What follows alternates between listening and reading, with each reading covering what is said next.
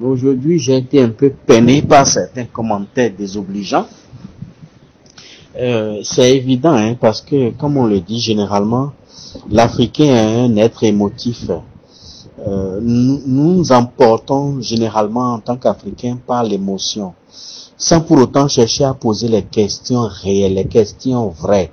Parce qu'en posant les questions vraies, on va retrouver notre culpabilité, notre instabilité à l'intérieur. Donc, on préfère condamner. Il ne sert à rien de condamner cet acte-là de profanation qui euh, se relaie sur les réseaux sociaux à tour de bras. Mais il ne sert à rien de condamner parce que ça ne changera absolument rien du tout. Mais c'est qu'il faut commencer à se poser les questions vraies en tant qu'Africain.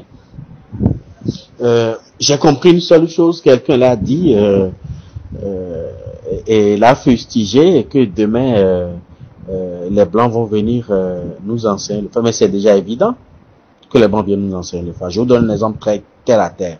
Quand vous voyez un Béninois qui écrit un livre sur le phare et un Occidental qui écrit un livre sur le phare, le Béninois va acheter le livre de l'Occidental et va laisser le livre de son frère Béninois. C'est ça la réalité, la triste réalité au fait. Et, et, et, on ne pose pas les questions réelles, les questions vraies. Ce qui circule sur les réseaux sociaux, c'est vrai, c'est condamnable, mais à qui incombe en réalité la responsabilité? C'est de là qu'il faut partir. D'où est-ce que ça vient? Pourquoi on en est arrivé là? Quelle est la cause réelle de cette profanation-là? Parce qu'on ne va pas regarder là où on a cassé nos, on a fait tomber nos marchandises. Il faut regarder là où on a trébuché. Là où on a trébuché, c'est dans nos familles. Et chacun de nous porte forcément la responsabilité. Ne condamnez pas le blanc. Le blanc, il s'en fout. Et demain, il va faire encore pire que ça. S'ils ne prennent pas conscience dès aujourd'hui, il fera encore pire que ça. Le problème, c'est ça la réalité. Il faut qu'on se pose la question de savoir quelles sont nos parts de responsabilité dans ce qui se passe. C'est facile de condamner, mais ça ne servira à rien. Nous passons tout notre temps à parler, à parler, à parler. C'est pour ça que moi j'ai pris la décision de me replier un tout petit peu, parce qu'on parle beaucoup, mais on ne pose aucun acte. Mais on veut que les choses changent. Si on que les choses changent, c'est qu'il faut poser des actes. C'est pas dans les, les paroles que les choses vont changer. C'est ça la triste réalité. Il faut poser des actes concrets. Mais personne ne veut aller aux actes concrets. Mais tout le monde veut condamner.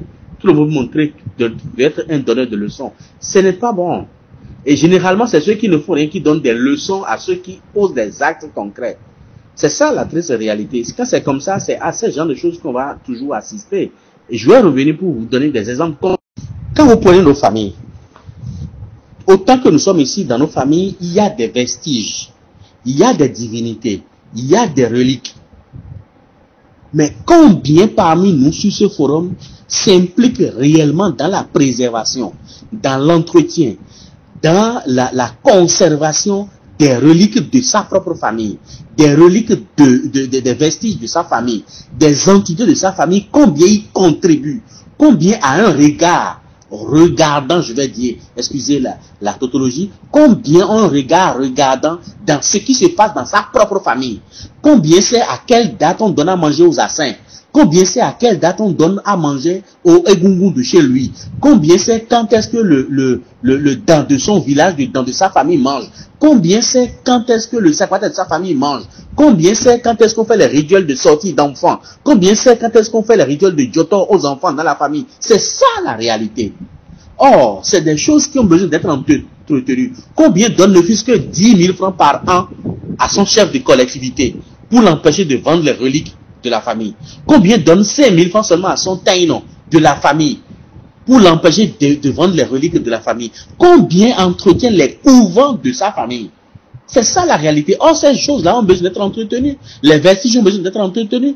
Même les, les, les, la divinité dont on parle aujourd'hui, qu'on vend maintenant à, à, à, à, à 1000 euros en, en, en France, mais c'est dans nos familles. Mais combien s'implique réellement dans sa eh, préservation, dans son entretien, et, combien il y contribue par an c'est ça la réalité. Or, c'est des entités qui ont besoin d'être entretenues. Mais si personne ne les entretient, et puis au bout du rouleau, ça tend vers la ruine, c'est-à-dire que ça tend vers l'inanition, l'inconscient qui est là, qui sait que celui-là, là, c'est les choses qui sont là, on a déjà abandonné, et que ça tend vers l'inanition, alors que les blancs en ont besoin ou les blancs veulent, et mettre beaucoup d'argent pour en, en prendre, mais l'inconscient va le vendre.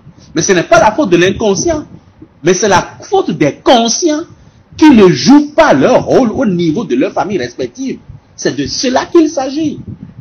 Mais quand c'est comme ça, ils n'ont d'autre choix que de faire ça. J'ai écouté un audio où la personne dit que euh, c'est dans sa famille et que tout le monde est devenu chrétien et son père a décidé alors de s'en séparer. Et pour s'en séparer, les blancs proposaient de, belles offres et puis il a vendu. Et la famille est restée comme ça. C'est de cela qu'il s'agit.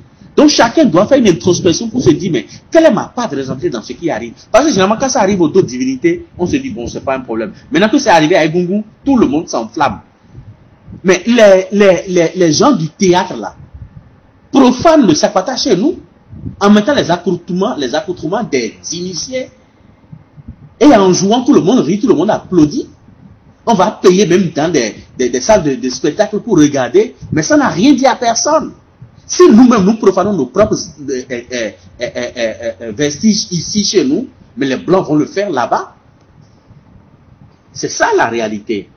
Donc il faudrait qu'on se, s'asseye, qu'on se pose les questions réelles et situer les responsabilités. Ça, c'est ce qui concerne. En dehors de ça, l'État a réglé le problème. Mais combien réellement ça fait et combien réellement c'est Chine, combien réellement euh, euh, euh, font quelque chose pour que cela soit effectif? Je vous donne des exemples. Quand on parle l'article 10 de notre Constitution qui dit que toute personne a droit à la culture et que l'État a le devoir de sauvegarder, de promouvoir les valeurs nationales de civilisation tant matérielles que spirituelles, ainsi que les traditions culturelles.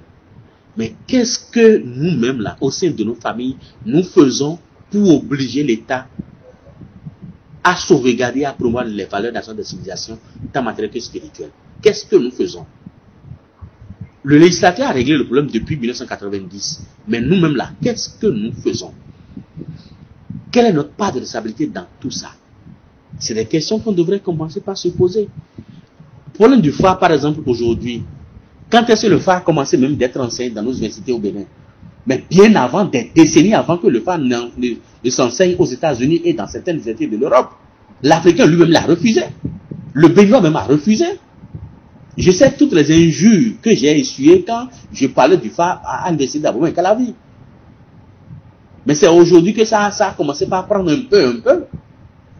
Au moment où les autres sont déjà en avance sur nous. Il faut comprendre quelque chose, que la, la, la connaissance est un voyageur. Et pour l'apprivoiser, il faut l'enseigner dans son milieu où il vient. Et là, il, on, l'empêche de continuer son voyage. Parce que c'est la connaissance, c'est comme des graines qui poussent. Quand ça pousse chez vous et que vous l'entretenez pas, il disparaît là et il va pousser encore ailleurs. Si les d'autres n'entretiennent pas, il disparaît là, il va continuer son chemin ici, de suite, ici, de suite. C'est venu chez nous. Mais nous refusons nous-mêmes de l'entretenir. Sur ce forum, par exemple, combien on le fait Combien ont été initiés au FA Première question. Combien sont allés voir les vrais Bokono pour dire je vais apprendre le fa et on ne leur a pas appris cela? N'en voulez pas à ceux qui apprennent, à ceux qui l'enseignent dans les universités. Est-ce que vous-même là, vous avez fait le, la, la, vous avez manifesté le désir de l'apprendre et on ne vous l'a pas enseigné? Si vous ne voulez pas l'apprendre, d'autres veulent l'apprendre, ils vont l'apprendre. C'est ça la réalité. Autre chose, combien sont initiés au culte vaudou ici, dans ce forum? Combien ont réellement fait le rite d'initiation au vaudou? Mais ce n'est pas à la bouche qu'il faut régler les problèmes. Si vous-même, vous ne vous intéressez pas à ce qui vous appartient, mais les autres vont vous l'arracher. Et ils vont vous revenir vous le revendre. Et ils vont vous le revendre très cher. C'est ça la triste réalité. Donc le problème, c'est qu'on s'asseye pour poser les vraies questions, les questions réelles, et savoir comment faire pour arrêter la saignée. Sinon, ça va continuer et ça va s'étendre à d'autres à d'autres divinités. Et le moment venu, ça va devenir, euh, je dirais, euh, euh, une explosion qu'on ne pourra même plus contenir, au fait. C'est ça la, la réalité. Donc, le problème n'est pas d'être émotif, de dire c'est mauvais et c'est la faute à si. La faute à personne, là, c'est la faute à nous tous. C'est l'ensemble, en fait, c'est l'agrégat de comportement que chacun de nous développe dans son milieu natal. Et c'est la somme qui fait ce que nous sommes en train de voir aujourd'hui. Un autre exemple concret, c'est l'exemple, par exemple, je vais parler du mouvement Kamet. Quand ce mouvement-là a pris corps, tous les Africains euh, vociféraient, criaient, il faut que l'Afrique s'approprie de sa religion, de ceci, de ça. Et on a commencé par s'investir dans ça. Et entre-temps, on avait déjà déployé plusieurs dizaines de millions pour aller récupérer certains de nos vestiges qui étaient encore dans certaines mains, dans, dans des mains qu'on pouvait encore retrouver, tant en Israël qu'en Égypte. On les a ramenés ici. Quand le mouvement a, commencé en, en, en, en, 2015, on a fait plusieurs états généraux, tant en, Côte d'Ivoire, tant au Mali, au Cameroun, un peu partout. Et finalement, à coup de plusieurs dizaines de millions, je les ai fait venir tous ici au Bénin en 2016. On a mis en place, on a posé la résurgence de la religion kamite. Mais tous ceux-là qui criaient et qui voulaient réellement ça, ils sont où aujourd'hui? Mais très peu participent même aux activités kamites aujourd'hui. Ils ont déjà crié, on a déjà fait ça, puis c'est fini. Les Africains eux-mêmes ne s'intéressent pas à leurs choses. Aujourd'hui, le mouvement kamite a pris corps beaucoup plus en Occident qu'en Afrique, où euh, il, est originaire. Mais si demain, vous voyez des Blancs s'investissant dans la religion kamite, mais ne fustigez pas la nature aurait du vide, ne fustigez pas. Parce qu'aujourd'hui, l'Afrique n'a plus besoin de, paroles. Et regardez les Israéliens. C'est le peuple le plus persécuté de l'histoire de l'humanité. Ce n'est pas les Africains. C'est le peuple hébreu, le peuple le plus persécuté de toute l'histoire. Hitler a exterminé plus de 5 millions. Mais eux, ils ne parlent pas, ils ne condamnent ni l'Occident, ni l'Allemagne, ni personne, ni celui qui Hitler qui est mort. Ils ne condamnent pas. Mais ils ont commencé par poser des actes en réunifiant d'abord le peuple. Ils sont nés après les, années 60. L'Israël est né après les années 60. Mais ils sont, ils, on ne peut pas les comparer aux pays africains. Parce qu'ils ne passent pas leur temps à parler. Et les Israéliens ne passent pas leur temps à parler. Mais ils posent des actes concrets. Ils ont réunifié leur peuple. Ils ont ramené leur religion. Ils ont imposé leur langue. Ils ont commencé par travailler. Aujourd'hui, l'Israël est une puissance nucléaire, une puissance économique. Le problème, il faut que l'Africain arrête de, s'apitoyer sur son sort. On parle de l'esclavage, on nous a esclavagisé, le blanc fait ci, le blanc fait ça. Non, laissez le blanc tranquille. Le blanc ne vous a pas empêché de faire votre religion.